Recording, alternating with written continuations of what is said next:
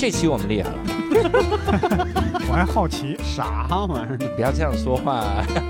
对不起，对不起，对不起，我的天哪！无聊斋赚钱了吗？Hello，大家好，欢迎大家收听这期的无聊斋，我是教主。不哎，刘寿，嗨，不默契了，这是。这期我们厉害了啊！嗯这期我们要聊一个从来没聊过的话题哦——春运。好哎家伙，上期还聊这个哈，实在实在的好家伙，哎呀，而且上一期距现在也好久了，有点忘了上一期聊的是啥哈。啊好像是关于火车的一些个记忆，好像我印象中。我都忘记火车长啥样了。嗯，啊其实上一期录制距现在有六分钟左右，太压力太大。嗯各位，你真的知道，我们为了过年不断更，我们都快被逼疯。哎，为了大家不断更，我们三个被逼疯，哎呀，好久没听教主说这么好的梗了。是吧？这是好梗啊！我天哪！这次我们要聊呢，就聊火车以外的一些个曾经的春运的方式。啊高铁，呃呃，呃 驴车，啊，聊这些。我也好久没听你说这么好的梗，哎你这梗太棒了！我天第一个，我们可能先来聊一趴，就是嗯非常久远的记忆，那是嗯真的是铁路没那么四通八达的时候的记忆，嗯。就长途汽车，啊，这个是清朝的，清朝 清朝的记忆，那个人力的黄包车。哎。第二个，我们可能聊聊飞机，嗯，然后第三，我们聊了更现代的一些方式，比如嗯自驾嗯春运，嗨，自自驾，嗯。比如开车、嗯，骑马，嗯。你骑马不得喊自驾吗？嗯。是自驾。驾。驾驾。都是要这样。还。得喊哦吁，呀哈，然后 还得我们三个都没好久没有这么好的梗了，大爆梗，这都是。哎。今年专场我们就演这个哈，哎，那太好都是我，别来了，还返场，这个是真有，啊，是吧？我我知道，我知道，赶驴车的时来候，返场一个梗。嗯。我们可以先聊一聊最早坐长途汽车的一些个记忆啊。我可以先来，因为最早我我很多次坐长途车都是去我奶奶那儿。嗯。你看啊，这个内蒙呢特别逗，嗯。内蒙是除了一些市以外呢，全是旗，嗯哦，什么这个右翼中旗，我嗯。我奶奶那边叫察察哈尔正黄旗、右翼中镶白镶右白旗，右翼嗯中旗，正黄旗没有。我当时是要从乌海，然后到中旗，嗯。到那个地儿，我怎么坐车？嗯。要先坐火车到五原，嗯。然后在五原呢有一个大的长途汽车站，嗯。然后选一辆汽车，上面写五原到中旗，然后坐那个长途汽车再再过去，嗯。相当于要走就是一天一夜了。嗯。到那儿往往都是夜里，嗯。但我印象最深的往往不是就是说做的这个过程，嗯。而是提防别人的过程。就安全问题。啊，。安全问题，嗯。我不知道你们以前坐这个长途汽车的时候提不提防啊？上期咱们聊火车，说那个嗯。安全，火车上我们家没几乎没丢过东西，嗯。但长途汽车经常丢东西，嗯。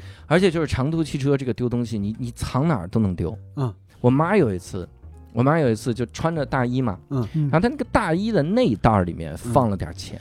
啊，然后我妈睡着，我妈这个人就是上了车，只要是交通工具就睡着，嗯嗯只要是交通工具就能睡着。嗯她她一睁眼发现钱就没了。嗯然后旁边的那个人就没了，消失了。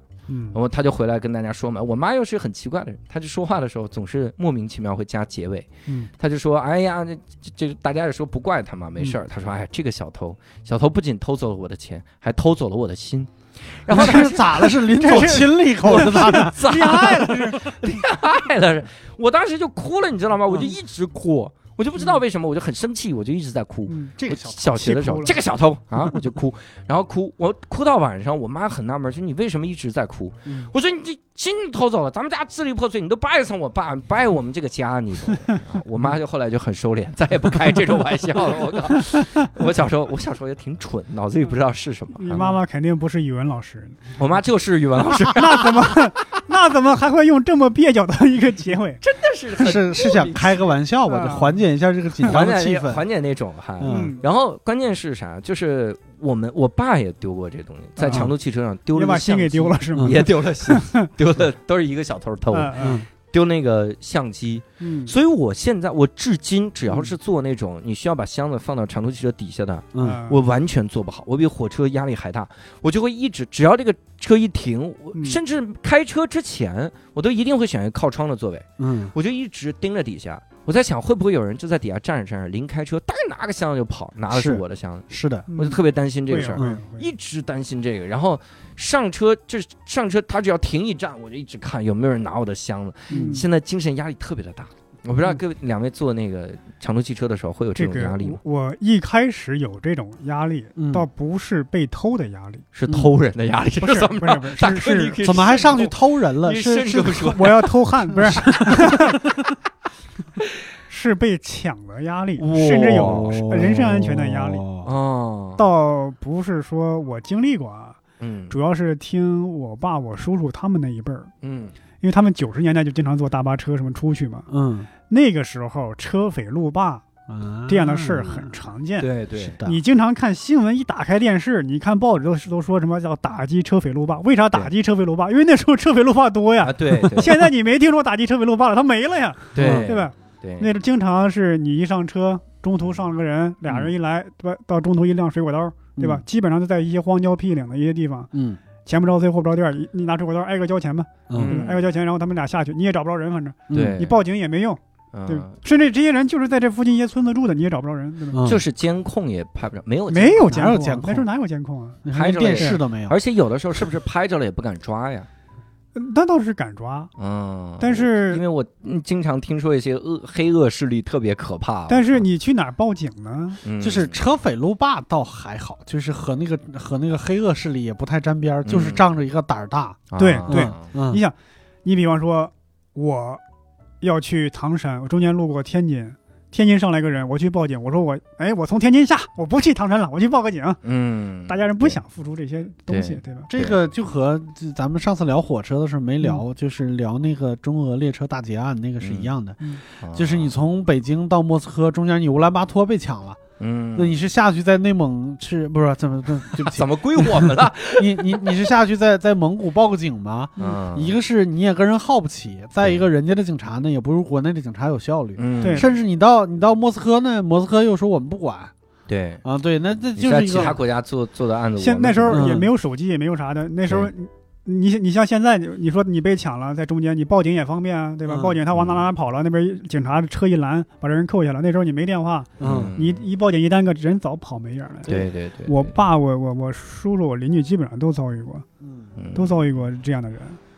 你甚至以前有一个短片还获奖了，叫《车四十四》，嗯就讲的这样的故事。嗯对，以前我们是那个就不是长途大巴车了啊，嗯就是那种就是市和县之类的那种大巴车，也也是那个年代，嗯就是碰到过的那种劫车的，就特别呃也也也能算是有意思吧。就我不知道你们知不知道有一种车叫黑豹，嗯就是特特别小的农用汽车。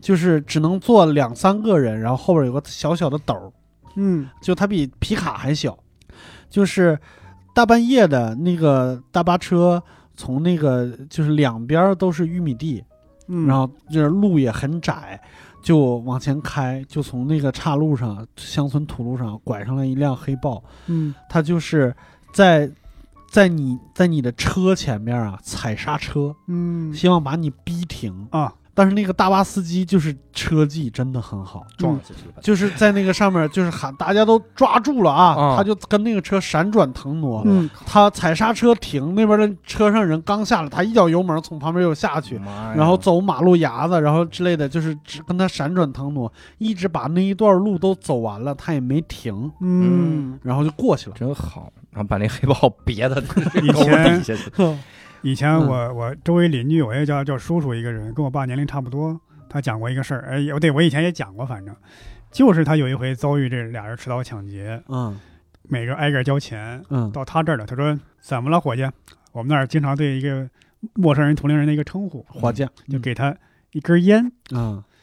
然后呢，那人就接过这根烟，就没有要他的钱，嗯就因为我这个邻居他以前也是啊，等于道上混过的，嗯他们有一个彼此沟通的一个方式，嗯。像长相，你这一辆纹身大花臂啥的，嗯。这一看，哎，也是道上的啊。嗯。虽然说咱们不认识，但嗯。卖你个面子，嗯，等于没要他的对，钱。那根烟上写着“爸爸，我错了。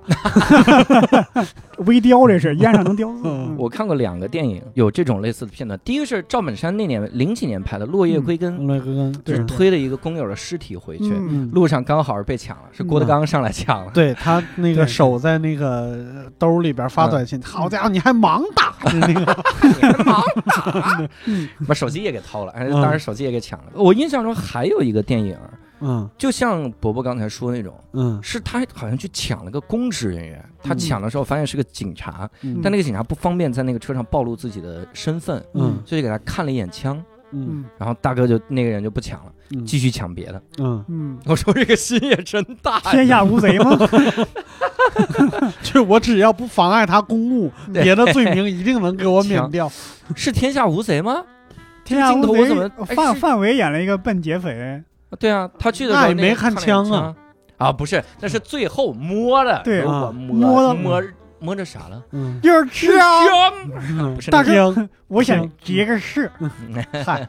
然后我不知道你们在你们在大巴上吃过东西吗？嗯，哎呀，我好像很少，啊，因为我印象中我坐的那个长途大巴嗯。总会有一个人晕车晕的嗯。吐的到处都是那个味儿。你们遇遇到过韩餐的大巴吗？韩餐？不是韩国餐，就是韩就那车票里边 含一顿饭。哎呦我天，哎呀，韩餐啊，我我咖喱思密达。啊，我们要辣白啊，菜，辣白菜思密达，这轱辘不转后轱辘转。嗯，哦，这个车还能走吗？这。服务员说：“哎呀，咱们这个车前轱辘不转后轱辘转，所以咱们吃一顿韩餐。嗯哦，那是后驱啊。嗯我我没看过韩餐的。对，就我们就是就是有一种大巴叫省际大巴嘛，就跨省大巴嗯啊、然后那个车票里边都是含一顿饭的。嗯当然，呃，有的大巴车是它会有专门一个地方，就是嗯到了以后下车吃饭，嗯然后然后上车咱们走，就休息半个小时，类似这种。嗯，但是是有那种发东西的。嗯，哦，我就是坐过一次那个车，呃，我我只能说我碰上了一对儿非常乐观的夫妇，嗯那对儿夫妇真的很乐观。因为当时不是那个心态，当时我想啊，土，真土嗯啊，就是为什么呢？因为他是给人发餐发什么呢？发一袋雀巢咖啡嗯血肠啊，然后呢，呃，一包方便面，就是一嗯桶那种康师傅方便面，嗯一根火腿肠，嗯一罐青岛啤酒哦，啊。但是这咖啡就酒，越喝越有。对，然后但是这个呢，这个这个他发的顺序呢，就有点儿，有有点不对付。嗯就是他先给人发什么？先发这一袋雀巢咖啡和青岛啤酒，嗯然后呢，他是想把这些东西都发完了，他不最后发方便吗？嗯发完了以后，我再给每个人拿一个纸杯子，嗯，然后我拿着那个热水壶给每个人泡面和那个去冲那个咖啡。咖啡，嗯我前面那对小夫妇呢，就是拿上了拿了那一袋那一袋咖啡和那一罐啤酒就懵了，嗯，这是啥意思？真的就咖啡就酒了呗，倒进去了。然后那个那个那个小伙子就直接把这袋咖啡撕开，倒的那一罐青岛啤酒，哎，这是咖啡加美酒，好吧？美酒加咖啡，我也来一一杯我也来一杯。这俩人还挺美，这喝着喝着觉得味儿啊还。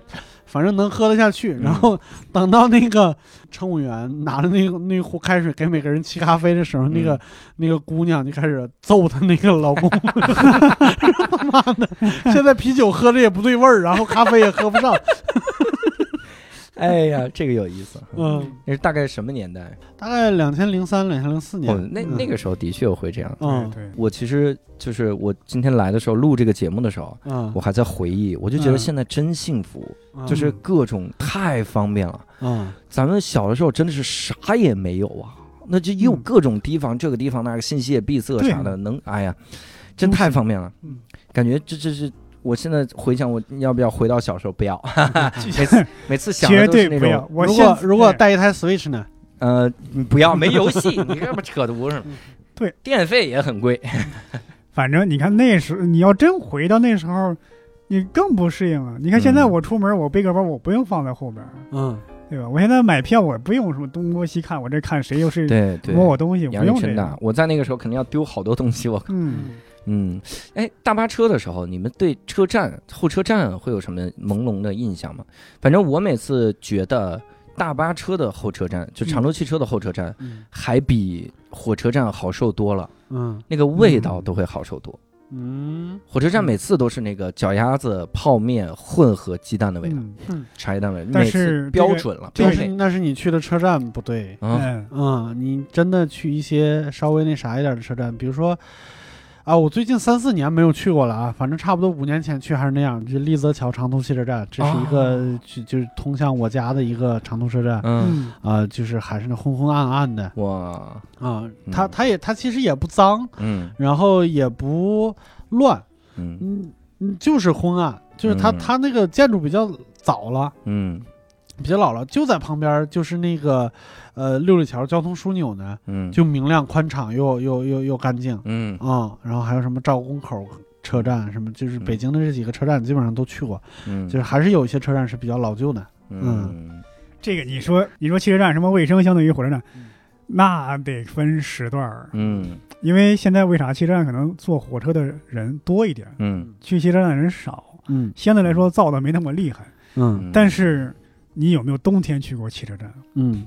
哦，有时候那个有些汽车站它是四面四面透风，哎，嗯。冻得直哆嗦。火车站起码还暖和一点，有些汽车站一到冬天冻得，哎呦我天，嗯，嗯我我突然想到有一个例子，嗯，你说那个汽车站特别差，对吧？嗯立泽桥汽车站特别差，嗯，但是没看过更差的火车站，呵，那不就北京站吗？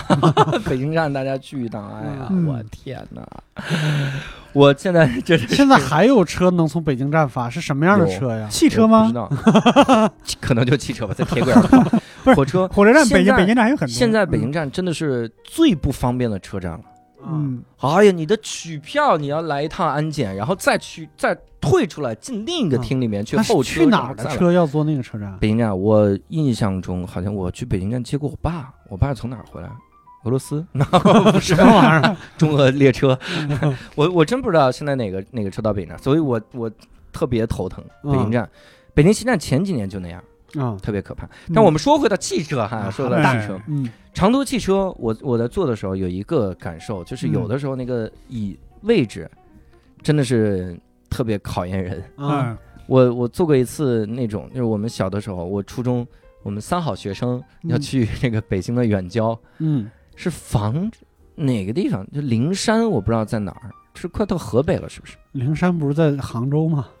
那不灵山不是在西天不是吗？灵隐寺，嗯不是西天那个，嗯还挺近的，坐车能到。嗯反正就坐公共汽车，就就是坐那个坐长途汽车要坐很久。嗯我们坐那个车的时候呢，我们基本上就按这个鄙视链来排，嗯所以我坐的位置就是最后一排那个大通铺，嗯，然后最中间那个位置。嗯那个车一颠啊，我真的一人要飞严格意义上的我颠起来，嗯就整个人都颠起来，还一刹车我就到前排去了。嗯就一刹车，就跟第三排的人说：“哎，玩呢。”一刹车，哎，忙着呢。嗯 哎，睡着了，就是每次都冲到前面去了，印象印象特别深。嗯还有几次我坐那种长途车是多嗯卖票，卖票了之后，我不知道那个盖儿叫什么，就以前的那个公共汽车嗯里面会有个盖儿，嗯，盖儿。是不是它的水箱还是怎么样，呃就是就是会放在这里面？就是机，他们就叫机盖子，就是机盖子。有点像咱们的那个现在小轿车前面那个前啊，对，前面那个盖子就那个东西，它是在车里的。啊，它在车里。的，然后上面有个大鼓包上，上面大鼓包，嗯。好多人就坐在那个上面。嗯。嗯。然后长途汽车的时候坐那儿，然后嗯。又闷又又臭。但我唯一好的印象就是，嗯，很多的长途汽车它有那个影音设备，啊，你还能看一会儿。东方斯卡拉。啊，东康斯卡拉。嗯给你看，有的时候看放电影我觉得电影是最好的，嗯。你真的还能认真看一会儿。那小屏幕啊，小的跟那拿望远镜看是那种，嗯嗯，还行还行。嗯，它好几排嘛，嗯。有好几排都有那个电影，嗯所以你嗯。你如果做的巧还行。嗯。最受不了就是我印象印象深的是，就从零几年开始，嗯然后长途汽车上全都是刀郎，啊，刀郎的 MV，就那几首歌反复的播，嗯，一直播。你说你看一遍也行吧，就一直看，一路上就二零零二年第一场雪，我们那儿是一直反复的放《东北二人转》，嗯，嗯。就是那多好呀！我天。在小沈阳还没有上春晚之前，嗯。我就见到了小沈阳，啊！还有什么魏三儿，还有小黄飞，小黄飞，对，小黄飞是最多的。嗯 然后呢，你就看他们讲各种黄段子，嗯。唱各种歌。嗯。那个歌呢，什么老鼠爱大米，什么嗯。别说我的眼泪你无所谓，嗯。哎呀。还，有那几首网络歌曲从他们口里边翻来翻来覆去的唱，嗯，反正比那个刀郎听来也强不强不了多少。但是他们就不唱大学生自习室嗯，这是郝宇的老。师，对，为了唱大学生自习室，我在佛前求苦苦求了几千年。这是多难啊！最后。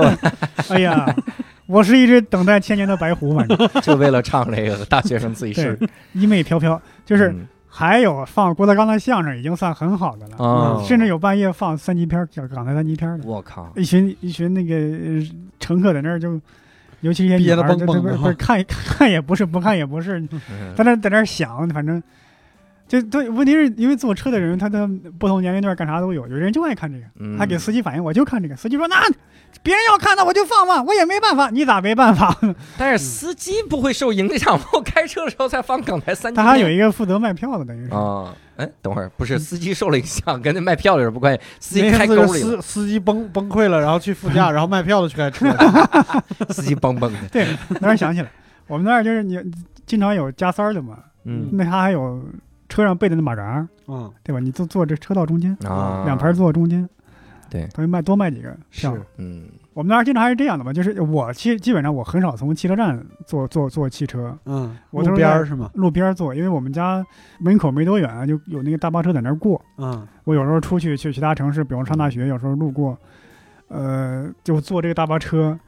他有时候经常在路上要的票钱啊，比这个在站里买的还要高。嗯，这就看你会砍价不会砍价。我还还能砍价儿，这个。比方说，我做一个这这这个车票原价是七十，我一上去，我就最好是一声不要问，一声不要言语，到这儿嗯。啪给他五十块钱，嗯。哎，他知道，哎，你也是懂行，我也蒙不了你，是的，你千万不要问，哎，这个票多少钱？那完了，你这一嗯张嘴九十，啊。可能就糊弄了被他。嗯我给五块，他会觉得我是懂行儿，嗯不懂你你是懂行，你可能坐个五公里要下去了，对？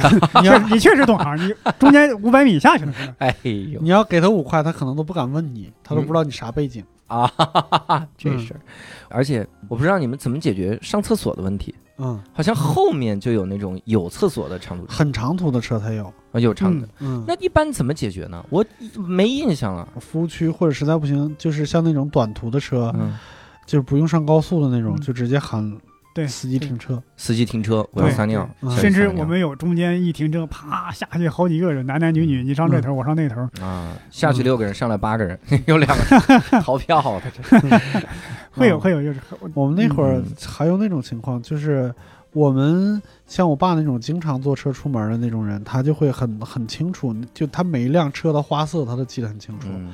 但是如果你花色记不清楚的话，他会找到一些窍门，比如说他很多大巴车，它前面会有一个大牌子，嗯。有的是手写的，就从哪儿到哪儿，对，对吧？什么北京到保定什么之类的，就这北京到种牌子。保定，什对么天竺到北京，嗯，加利福尼亚到德克萨斯，加利福为什么开这儿来开的？这儿，开错，走错，穿越不是穿越时空，对就是那个牌子，那个颜色都是有讲究的。嗯啊、那个我爸那时候跟我说，说绿牌子，绿牌子是什么呢？是公家的车。他我们那儿有什么保定什么公共交通运输几队嗯，啊，几队几队的车，几队什么牌子？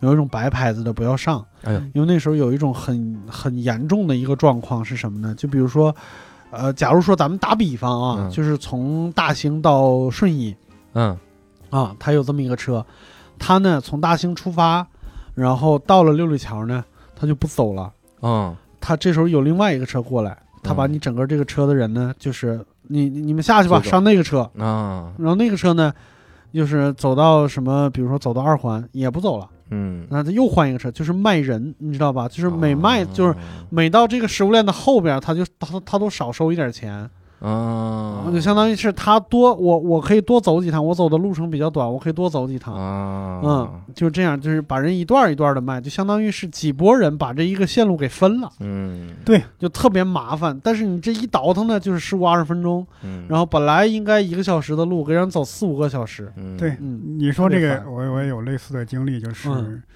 大巴车，它有些呢，他他不上高速嘛，嗯。他路边甚至短途的人他也拉一下，嗯。对吧？我甚至我这个在等于我在本市内活动，嗯。我去哪哪哪儿，这就是几公里，我也要坐一下大巴车。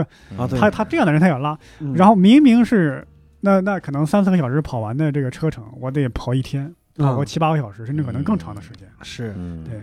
然后呢，我记得有一回我是从学校回来坐大巴车，本来是坐高速很快的，但是他看学生嘛，看你学生这个、呃等于好糊弄，嗯。就说哎呀，咱们要走高速了，每个人交二十块钱还是交五十块钱，我记不清了。嗯。那学生呢就就交，像有个学生稍微清醒一点，说为什么要交啊？你本来就可以走高速，为什么要交？嗯，然后这个大巴车这个售票的就感感觉他很擅长这个这个搞搞搞这个斗争，他要争取一下这个群众路线，搞独说立是吧？你看，哎，他他不说走啊，那咱们就别走了。啊，因为他不说走。啊啊，是这种搞，哎呀，哎，特别擅长群众，那发动就是发动群众抢劫呀做群众，那就是抢劫啊！就说他不他不走，那因为他我们不走，你每个人掏二十块钱我们才走，对那不就是打劫吗？对，但是学生就很容易被糊弄嗯，对还有刚才宝宝老师说，他不是说他家门口会过大巴吗？嗯我们那边是会有这种情况的，就比如说车站要求这个车，因为他车都是私人承包的嘛，车站要求这个车，比如说必须得早上七点钟发车，嗯嗯，那你早上七点去那个车站去坐车，老老实实坐车，你是没有什么好下场的。啊，就是你七点钟从车站买了票上车以后，你出来吧，这个车在在这个县城里边至少得转到差不多八点到八点半，哎，他才会才真正的上路。嗯对，他会他本来不走的线路他都会走。嗯啊，那个时候懂行的人会知道，就是我直接就在我家门口，我这个大巴车不是会路过我这儿，而是会嗯转到我这儿。嗯，对就是那个时候是反正非常混乱，因为都是个人承包的。嗯，其实到现在可能这个问题还存在。啊、反正就是刚才你们说那个大机盖子啊，嗯我是经常做，但是我后来发现，就作为小孩儿会有一个福利，嗯就他会比较照顾你，尤其是有一个妇女抱着一个小孩什么之类的，会让你嗯。坐就整个大巴车里边最黄金的一个位置，那就是就是副驾，啊，因为你前面没人，比较宽阔，嗯。你旁边的车窗呢还能单独打开，对，然后视野也好，那大玻璃，嗯，你们坐长途汽车遇到过任何的风险没有？惊险的事情？哦，也遇到过，我以前也说过，嗯。就是那个那个那不刚刚不是说那个大屁股盖在中间吗？嗯。就坐到一半儿，它突然冒烟了。嗯，嗨。你这惊险，就好像是我坐车的时候，突然旁边有人放了个爆爆竹，哎呀，给我吓的，就是嗯吓了一当时跳。我们吓得以为发动机要着火，嗯。嗯啊，一群人乱往下窜，嗯。啊，但实际上也是有惊无险，反正。嗯，这是我们很久远的关于长途汽车的回忆啊，嗯。嗯，其实有点太久远了。嗯，但有一个回忆，我觉得大家在春运期间肯定还是有，嗯，因为后来大家的生活就变好了，嗯，不再说春运我必须要去坐这个长途汽车来回的奔波哈，我们开始坐飞机了。嗯，好的。那其实可以回忆回忆大家第一次坐飞机，这个应该非常近了。我第一次坐飞机回保定的时候啊，你这也太奢华了，是怎么直升飞机回去？你这一眯瞪眼就到地方了，反正。这这是啥？哎，我其实仔细想了想，好像我第一次坐飞机嗯。应该是跟旅行团，嗯。嗯因为我我怎么都想不起来第一次坐飞机的那个回忆，但我清晰的记着咱们一个特别人气嘉宾阿福老师，嗯，他第一次坐飞机的样子。嗯。当年我们俩都从大学回来，没买着票，嗯。然后说临时车要坐四五十个小时，嗯。我嗯们就说不坐。嗯当时说说坐四十多个小时，那这车车得开到哪儿？嗯，后来大四明白了，开到四川简阳，所以那个时候说不坐，不坐的话，我们就买了个飞机票，买的特别便宜，当时。我记得才四百块的飞机票，嗯。然后但也觉得特贵了，说我啊靠，这上流社会，啊，这这这种坐，我们当时坐的时候，因为我我印象中那是我第二次还是第三次坐飞机，嗯。然后阿福老师就在我后面一排，跟他当时的女朋友啊嗯。坐着，他特别紧张，所以他就一直抓着紧紧抓着人家的手，然后就说说哎呀好紧张，第一次做这也不知道怎么回事儿。嗯我当时特逗，我还转过去嗯转过去，我告诉他怎么样。嗯我说：“你看，一会儿啊，你在空中，你可以耳膜疼，你就把嘴张开，嗯减缓耳膜的这个压力啊。啊，你这个你在飞的时候，他说是放炮呢还是开飞机呢？他说 坐飞机呢？他说飞机是不是马上要飞了？我说不是，你看现在这个叫飞机推出，嗯你要一会儿呀，等一会儿，它突然停了，然后有个急加速，那个时候才是起飞。嗯然后我我印象还很深，就是往上飞的时候，起这往爬升的时候，我还老回头看他，我说别紧张，怎么样？就是那个时候我好像才第二次、第三次坐飞机，嗯就有一种特意要要要告诉人家我第二我是已经身经百战了哈，嗯意思有点那种嗯那种感觉。但是后来就发现，因为那个好像是零八年嗯。还是零九年，嗯。嗯。然后后来大家坐飞机坐的，尤其阿福老师现在出国出到吐，嗯。我们好像没有再在飞机上看过，我很少在飞机上看过第一次坐飞机的人，嗯。嗯。就是特紧张，说我应该怎么办之类的。啊。哦，这个可能还还是你你的一个错觉，因为我看过数据调查，就是即使现在每一趟飞机上都有一半以上第一次坐飞机的人，一半以上第一次，嗯嗯。哇，这个压力很大。这个去保定那趟也是吗？对。都是。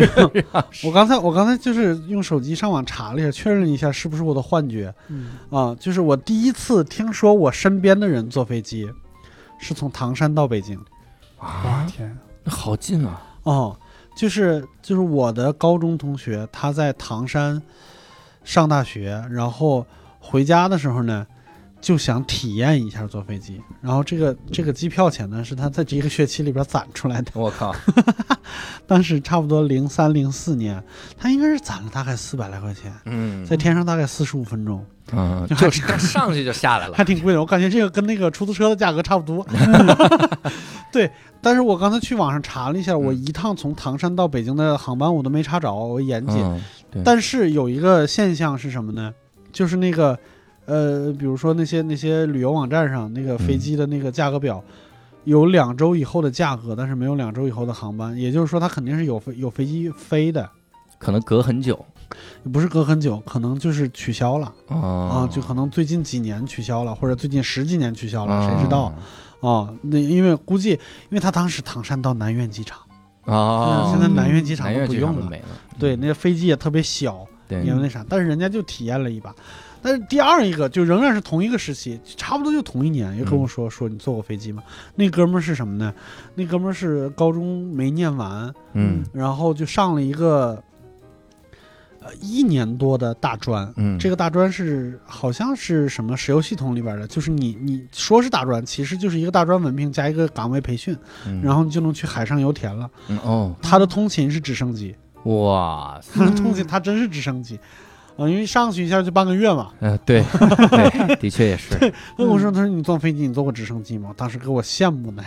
你以为是一个特别有钱的大富豪哦，嗯啊？没想到是干也是蓝领啊。对，几个工友，反正坐一下直升机。嗯直升机做工友。嗯我我还记得我我小的时候是看了很多那个漫画，嗯嗯漫画，我我在我后来就在想，是不是八九十年代那个漫画也起到了一些科普的作用？嗯它里面会有一个人，那个人特逗，我看过一个漫画，让我知道了飞机餐和轮船餐嗯都是在票里的。嗯就那个漫画是他觉得轮船费很贵，嗯游轮费特别贵，他就上游轮，每天不吃就饿的，别人让他吃饭，他说绝对不吃，怎么样，饿的都不行了。到最后一天，别人问他说你为什么不吃？他说太贵了，我买不起。别人说你你花轮船票的时候就买了呀，嗯，他就冲下去把各种东西都吃了一遍，就是那个那个漫画里，反正他特别开心的在那漫画叫《穷鬼的一生》是吗？穷鬼的一生，穷鬼的一天 在那儿，所以我我当时看，我是看很多这样的漫画，然后得出这个，就是得到一些经验。嗯。然后包括里面就说说有一个有一个人第一次坐飞机，你看那个时候的漫画会画很多人第一次坐飞机的时候的嗯，第一次坐飞机，然后给他空姐给他发了口香糖，嗯，两片儿绿箭好像，就说如果坐飞机的时候耳膜难受可以用这个。嗯然后下飞机的时候，空姐说再见，他说什么？他说再见，他说什么？嗯，他说怎么了？他说把那个口香糖塞耳朵里了，耳膜难受嘛，他塞耳朵里了。感觉是故事会前面的笑话。好像幽默大师，我靠，幽默大师里面有，嗯就是这个漫画。嗯。那个时候我就知道，我就是必须要嚼口香糖，嗯。所以我第一次坐飞机好像带了口香糖，嗯，然后后面也经常带，就是然后去了新加坡塞到坡，耳朵里，被打了几鞭子。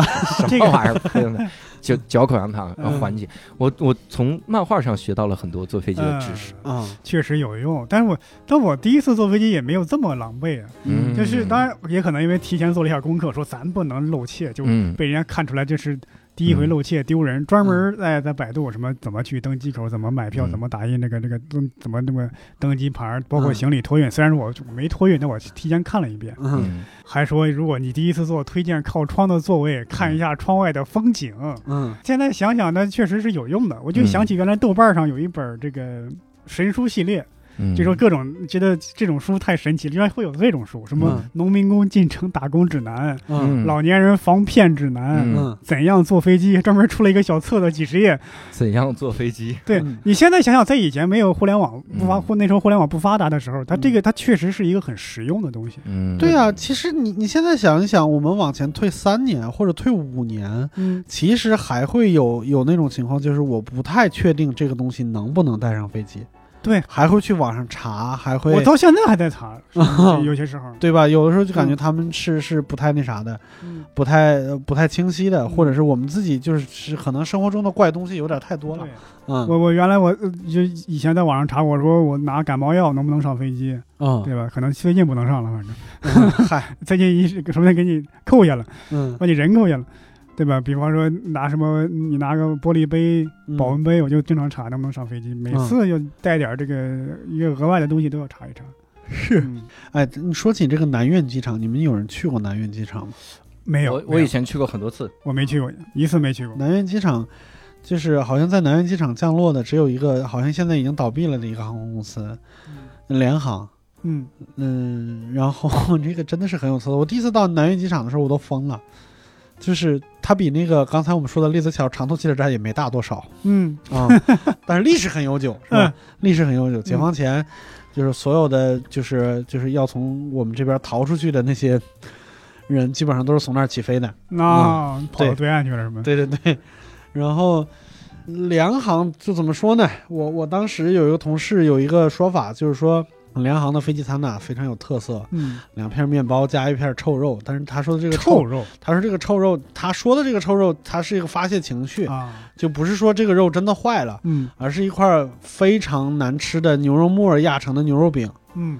呃，就是就假装是个汉堡吧，嗯，假装是个汉堡，对，因为中间就是涂一点类似于那种什么蛋黄酱啥的，也没有三明治，啊，有一点那个感觉，就是最难吃的飞机餐，那个真的是，我现在回想起来，当时做联航的时候，仍然是最难吃的飞机餐嗯啊。然后也没有什么机场高速什么之类的，嗯，想要去那儿得开车得穿过一堆胡同什么的，嗯，挺有意思的。那有没有什么公交去那儿？公交地有有，啊它它还算在市里，因为它确实嗯面积不大。没有？我天！你嗯说说这些联航，我不知道有一回是不是做的一个联航，嗯我的天呐，是是，我第一次感受到我离空难如此之近的感觉，啊倒也没有那么那么那么可怕，就是有惊无险。嗯这个飞机一般情况下不都是说我跟这个地面保持平行滑行，然后慢慢抬升这个角度往上飞吗？嗯，他那儿我就感觉突然从一百八十度直接变成九十度，垂直地面就猛的这么一掀，哎呦啊我就。就感觉有点像那个坐跑车那种推背感一样，香港香港机场的起飞方法。就歘一下，我身子就仰在后边儿，给我 给我当时那种心里就咯噔一下。我说这嗯是怎么着？你这飞机还要赶还要超车似的？你这是做了一个喷气式的战斗机，直接垂直起降。对我说就是飞行员，我说你这是战场回来的吧？你以前嗯以前是不是开战开开战斗机的？我去，嚯！你们坐飞机的时候有遇到过什么比较有意思的人或者事儿吗？我有一次比较生气的事儿，嗯就非常生气的事儿，就是有一次我忘了是从哪儿回来了，就是回北京的那个啥，就起飞之前，能感觉那还是个大飞机，就是能嗯感觉是我斜前方挺远的那么一个。那么一个位置，嗯。我后来听明白是什么事儿了呢？就是那个小姑娘啊，在这个飞机开始滑行的时候，仍然在发微信，嗯。嗯。但是她是什么什么事儿呢？她的她的那个啥，她的身份证丢在机场了，嗯。然后在一直在跟那个机场的人联系，嗯。然后看怎么着怎么着的。她就说飞起飞之前最好能把这个事儿说清楚。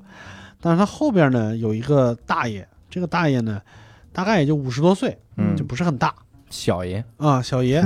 有一小爷，啊，有一小小爷，小爷旁边那是小爷他妈，嗯那还是说大爷吧。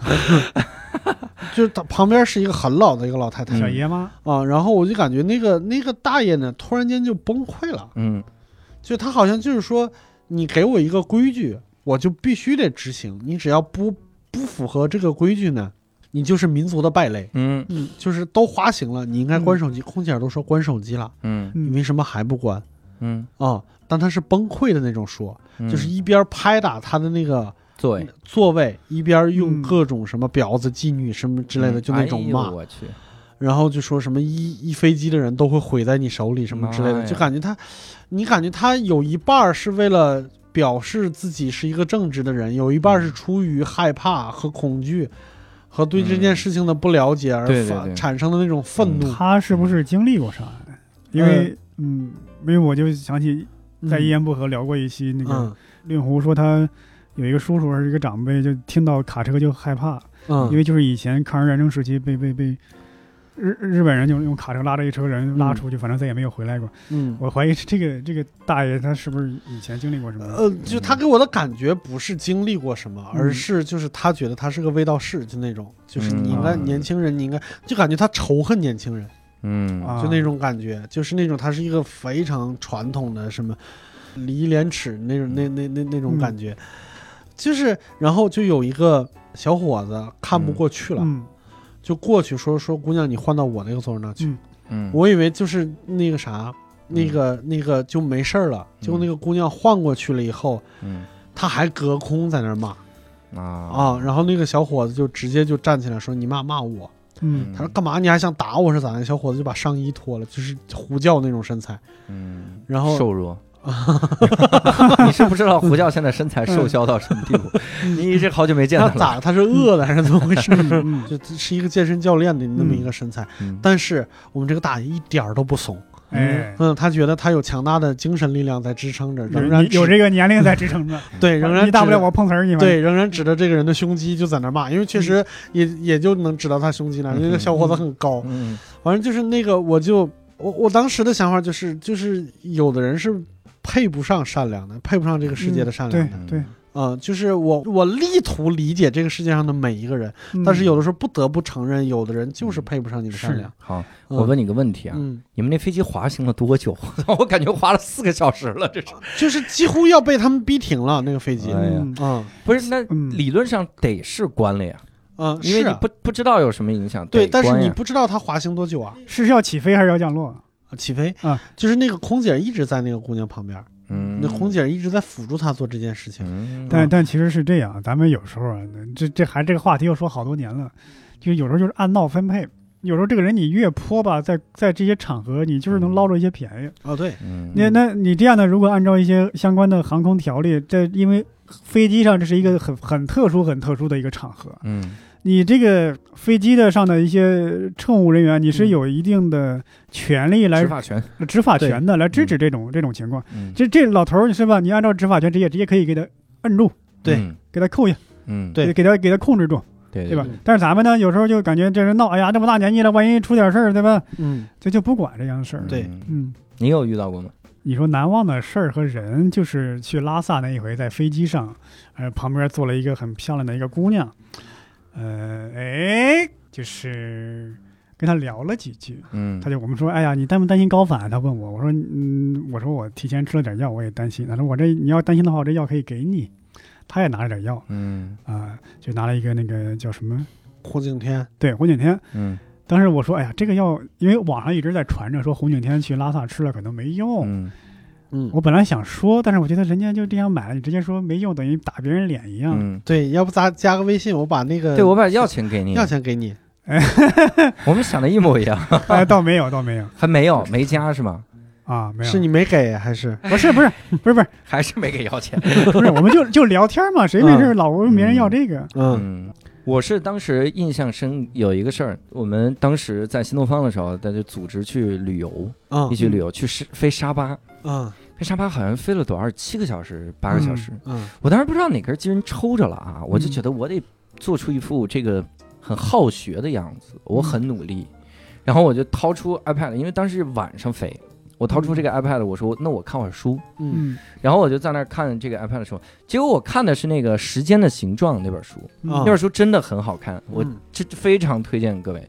后面还出了这个《星空的琴弦》《无言的宇宙》啊，这是这几本、非常好看。它讲相对论的，啊，三个讲偏正短语的，偏正短语的，这个是 讲讲语法的这么三本书。嗯它讲这个相对论的里面的事儿，就我一嗯看就真的被吸引了，嗯然后就看下去了。嗯结果我就看了七个小时，啊，就看完把这本书整个看完了。嗯这个时候我同事刚好醒过来，嗯就说：“我的天呐，你一直在看这书吗？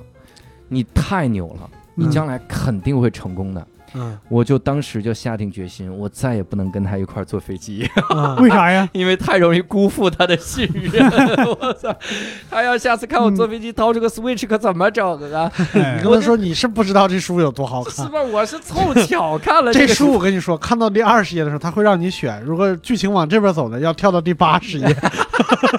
游戏书是吧？Switch 还是，所以当时真的，后来不知道是不是这个心理作用养成习惯了。嗯我在现在在飞机上只要看书就睡着，一看书就能睡着。当时心理压力太大了。有这么个事儿，你压力就这么大？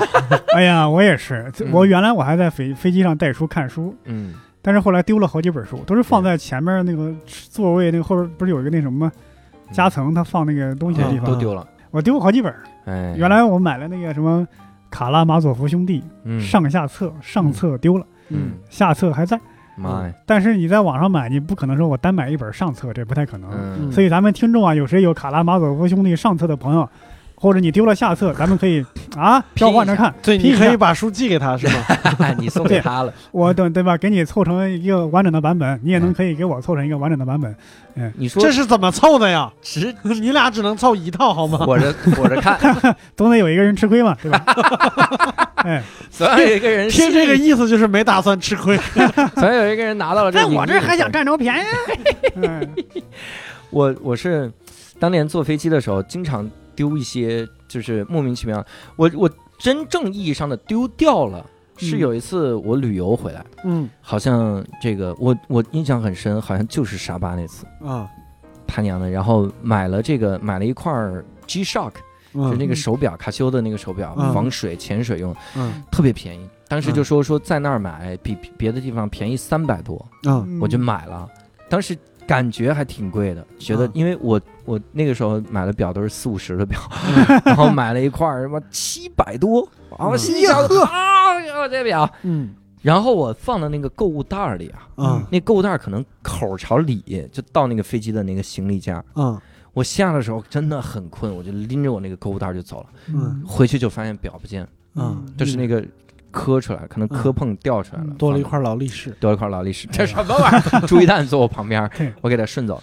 还有几次是我我这个东西感觉要丢了，嗯。但是找回来了。啊，你的感觉丢了，因为像像伯伯说什么感觉丢了，像伯伯说那种情况，其实能找回来，什么情况？因为你放到了前面一个人的袋儿里，嗯你放到那个位子里，当你发现的时候，比如那个飞机，就就发现的很快啊，嗯。你打电话给机场，他会通知那个乘务人员，因为你你那个位置是固定的呀，嗯你就是坐在那儿嘛，嗯所以他呢到失物招领还能帮你保留保留。嗯哦，我曾经弄过什么呢？就是我那个我我我有的时候看完书会扔在那儿，就不要了。嗯，我是这本书我就不带了，交给有缘人是吗？交给有缘人，你可以空姐吗 有缘人都是空姐，上面有你的二维码是咋啊，的？二维码，你觉得这本书有意思吗？联系我，探讨一下。微信我把钱转给你，这顺便顺便发微信之前，先给我发你的照片。嗯，发你的照片。嗯，当时是就是你像有的书很重，但是你又你又觉得看完了也不会再看第二遍了，嗯对，你就把它放到那个兜里了。嗯有一次我刚放进去，然后我下飞机立刻就出来一个空姐找到我了，嗯，嗯，然后他说这是我我注意你很久了。我注意你，没说 什么，我盯了你很久，跟我走一趟。说这本书我实在不想看啊。我说，他说是你的吗，先生？嗯你是五十五 J，比如说这样的乘客吗？我说是，他书不要了。他说啊，是不要的呀，他有可能又放回去那样，然后歘扔垃还圾桶，放回去，放回去他真的，是给有缘人的。我靠，给有缘人。我以为歘扔扔到垃圾桶，那我们也不要。基本上就是这样。我反而倒是更多是在机场丢很多东西，哎呦，打车到那儿，然后行李箱在在车的后面，然后忘了。这也能忘？对，真的是忘了。你是多有钱？两个包嘛，嗯拎着这个包就下来，有个背包嘛，嗯你背着包就下去了，太困了，行李箱忘在后面了。嗯打打电话给那司机，让他兜一圈回来。嗯意思是给个一百块、两百块嗯这样的，有的时候真的很麻烦，我丢了好几次这样的，嗯，好几次都尴尬。呃，最当然最终都找回来了，感好几百块钱谢咱们的。花的。哎呦，就前两前前一段时间吧，就是就是二零二零年之间的事儿，就是那个大兴机场好大呀，嗯，啊，哦我都没去过。大兴机场好大。就过了安检以后，我就开始往我那个登机口那儿走，嗯走走走走走，我估计走了得有二十多分钟，嗯走到我那个登机口那儿。嗯走到登机口那儿，他们已经开始就是登机了，嗯就是开始排队登机了。嗯我看到有一个就是机场地勤工作人员看着我笑，嗯我心说你笑啥？我是认识你吗？我开始搜索自己的记忆，嗯我发现不认识。嗯嗯走到他跟前儿的时候，他跟我晃，他手上拿着我的身份证。嗯，啊在安检口是吧？嗯。对，然后问你要五十块钱，要不然不 哎 没有。他说放是不是你？我说是我。嗯。这就是就是他从那边过，就是安检口上他找到了，然后从身份证上查到了我的航班信息，啊然后坐车过来的。嗯，啊，我说你有这个，你帮我送你过来好吗？把我带一趟，你这真的是。很真是很热心。啊，嗯。是当然当然，就是很让人安心的一个举动。对对对，大型机场。嗯。嗯，可能没有香港机场恐怖，嗯，为？啥呀？好像大型机场是辐射状的，嗯。嗯香港机场好像是横着就直着的那种长条。嗯。我印象中，我坐我回回内地，嗯。我要坐到，我先是坐一辆火车到一个岛，嗯，然后就开始一直往里面走，得走个十几分钟、二十分钟才能到我的登机口，嗯。巨长无比，啊，就是那样的东西。深圳机场也是，深圳机场它是它是放射状的嘛，它不是，它是中间儿，呃，就朝几个方向发展的几条那那次廊桥，每一个廊桥都巨长，廊桥之间不通着，一旦你走错一个廊桥，嗯。你得走好远回来，然后再走好远去那个廊桥。嗯。对，但是深圳机场我一点都不讨厌，因为非常好吃，嗯，对，我可以早早去一会儿。你把深圳给吃了啊，机场给吃。嗯，我问问各位啊，你们嗯坐飞机的时候，印象比较深的那种航班或者是咋样会有？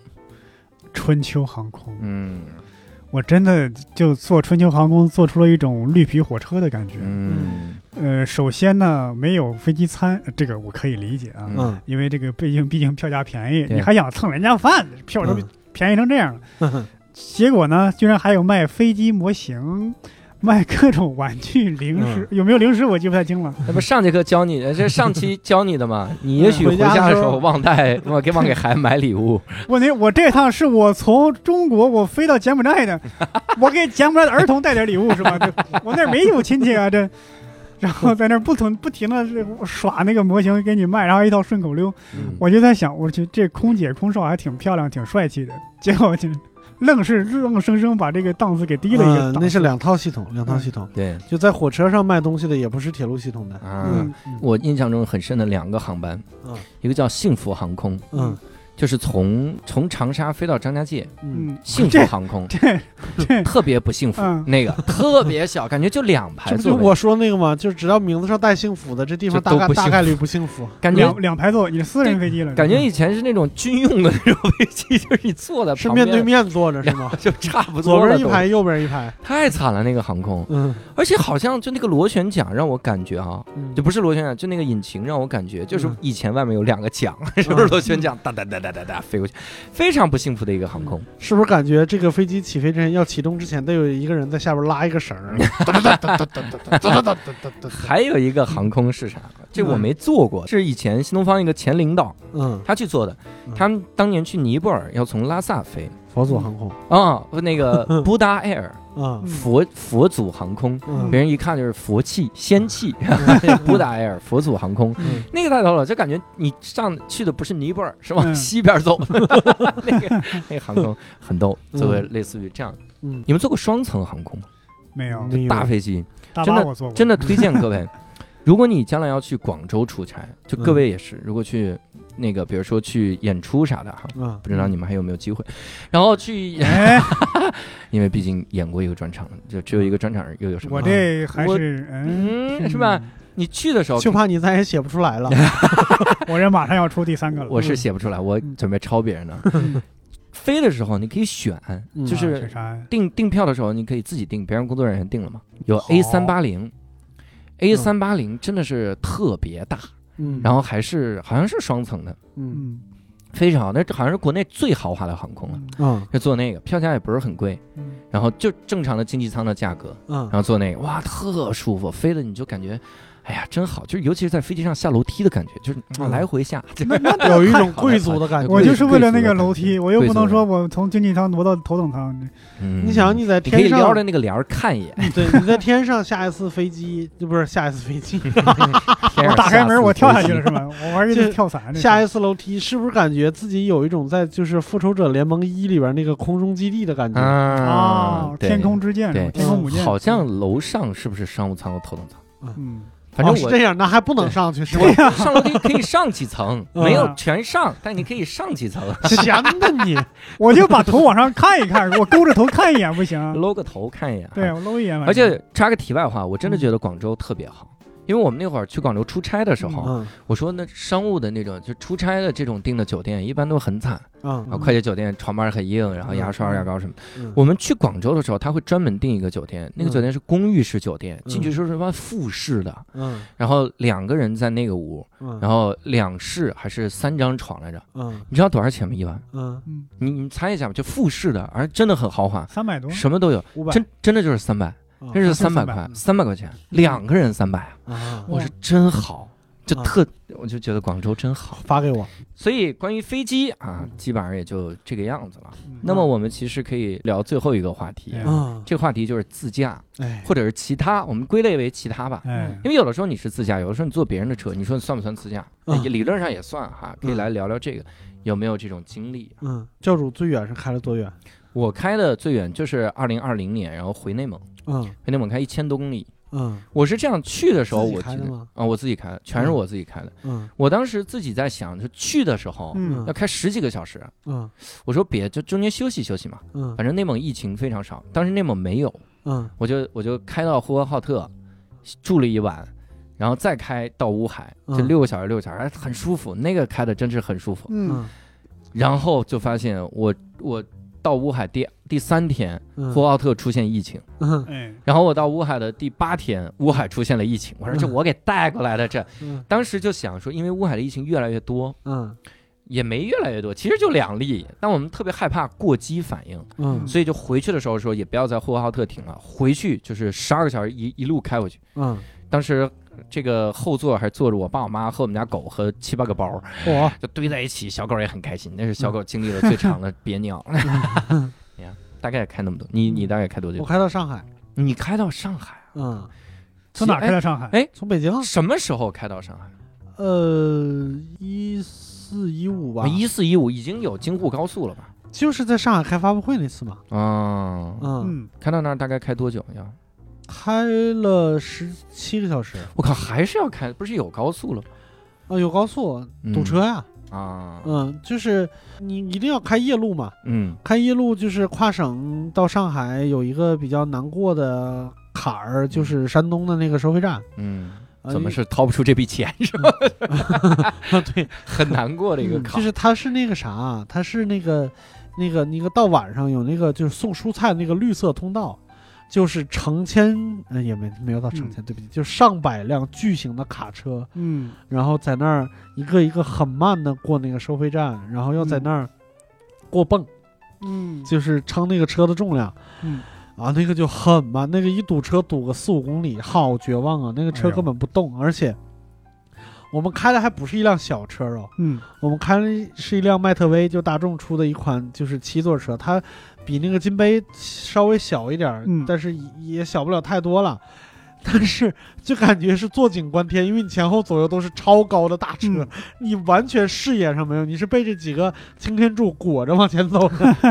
哎呀，好难受那个车，呃，嗯。我、那那个时候，但是开的时候很爽，因为三个人倒着开，嗯啊，你能睡一会儿什么之类的，然后就感觉这一车呃不是这一路很浪漫嗯啊，就是因为一路在聊天啊什么之类的，我是很喜欢在公路上的那个感觉的嗯啊。然后那个车上面，先说一下为什么要开车过去，嗯、就是。呃，去那边开发布会呢，就是肯定是有很多的工作人员要跟着去的。那工作人员都是坐火车去，但是有一些东西呢，用快递带过去来不及且不安全。嗯。就是，所以我们要开那个车带大概带大概八台 iMac 过去，嗯。就是我们办公室的那种电脑，然后装好箱，八台 iMac 好大呀，就是把那个是把那个迈特威基本上装满了，然后就一路开过去。也就是说，他们头一天坐上火车出发，我们是头一天开车出发，然后第二天把那些 iMac 给他们带过去，然后他们组装上，在那边开始做 PPT。哎呦我天，嗯那就是那个那那一路，就是还行吧，就是感觉上还是比较比较浪漫的一路。嗯对，，哎呀，你们这都是自驾，嗯对我只能坐在副驾，嗯。嗯。这个这也是坐在副驾已经算比较好的了。哎，这个嗯。只能真的说的太凡尔赛了，我们多希望就躺副驾，我我只能说蹭别人的嗯车嘛，嗯。这是，呃，哎，有有两次比较憋屈的经历，嗯。一次是跟我我姑姑来北京啊，那时候是她跟我姑父俩人换着开，嗯。但是那一车那种那种小面包车嗯。坐的人太多了。嗯嗯。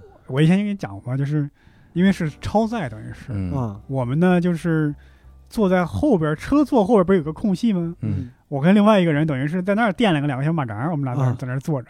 嗯。然后一到这个一到这个收费站低头。或者有有交警查的时候，嗯低头嗯，拿着个毯都盖着头，妈呀。嗯。就有一种偷渡的感觉，啊，对吧？而且尤其是快到北京的时候，查的稍微严一点有一个交警就把车拦下，就问嗯你们是去北京干嘛呀？嗯。啊，后边那是啥呀？我嗯看有毯子盖着了。嗯。他就说：“哎呀，这是我们老家的特产。嗯。啊，还是东北口音，花这是我们老家特产，花生米、火腿肠啥的。问题是我们这个车是河南来的。呀，嗯。花生米、火腿肠，这个东北大拌菜吧。嗯。那那个交警就是这一刻就感觉很悬疑，就是嗯。他愣了几秒钟啊啊，行过去吧。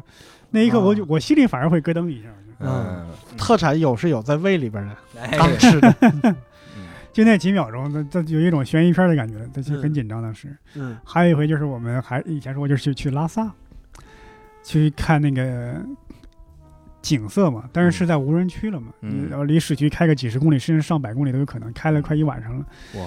当时没觉得有多危险，嗯。后来白天回来的时候才知道那些都是无人区，都没有路。哇两辆大巴车，呃，哪我记得有一条一辆一辆丰田霸道，一一辆什么，坐了大概有十几个人，嗯。为了看一个景色，那个坡度我估计起码得有四五十度吧，嗯。甚至有些地方估计得六十度。嗯。给我开那个斜坡，硬往上上，硬往上开，硬往上开，都没有路，就是一个那种也没有草的一个那个一个山坡，硬往上开，嗯。那感觉，然后还是你能看到太阳那样直接射过来的，那种逆光开上去，嗯，当时觉得特别爽，无所畏惧。嗯然后我自己拍个视频，我回来我自己看这个视频的时候嗯，我反而会觉得有点后怕。为啥？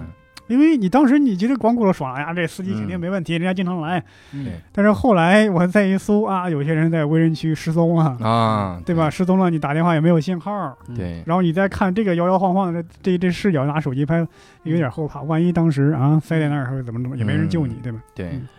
我是有一次去那个四川西边儿，就四姑娘山嗯。开了一次，就是从成都开到四姑娘山。嗯。中间我提到过有一个大道特别著名，如果嗯各位想今年比如在国内玩一玩，去川西，想去川西，然后开开那个大道，嗯。叫中国熊猫大道。嗯。那个大道，我的个妈呀，就是大肠大道，就是嗯肠子，嗯。啊它就一直是肠子的路，我就嗯一直开，我中间我都好几次我在想嗯，可能这就是一个圈，十二指肠大道，为什么叫熊猫大道？不知道，就是它就叫中国大熊，好像就叫大熊猫大道，嗯。是能看见熊猫啊，还是完全不能，还是说特别稀罕呀？搞这个这这这哦，有可能稀罕，嗯。我这这那么来回的绕，那么那么来来回的转，哎呀，嗯。给我转的我那精神上崩溃了。但是那个时候啊，就是你从山上往下开，嗯。山下往上开的时候，因为你在开嘛，嗯。你离悬崖边是最近的嘛，嗯。那个悬崖边那个景色真是好看，嗯，就是哎呀，突然出现这冲着那，边开呗，开的别往那边开看得更近一点呗，反